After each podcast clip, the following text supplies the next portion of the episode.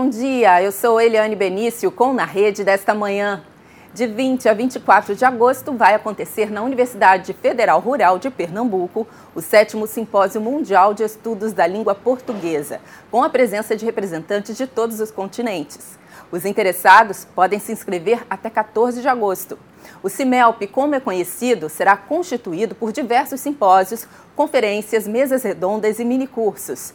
A sua principal proposta é aproximar professores, pesquisadores, estudantes e profissionais interessados em áreas como a linguística, literatura, cultura, tradução e educação.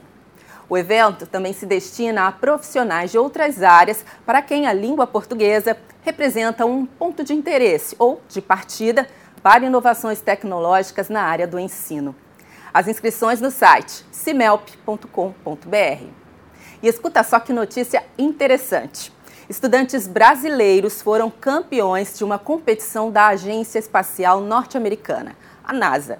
Eles desenvolveram o Chili Gum, um chiclete à base de componentes da pimenta, que melhora o bem-estar dos astronautas em missões espaciais.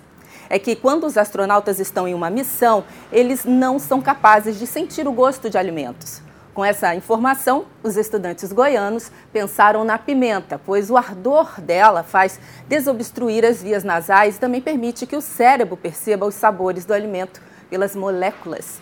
A ideia foi considerada tão eficiente que foi premiada com o primeiro lugar do torneio de robótica, realizado na Universidade da NASA, em West Virginia.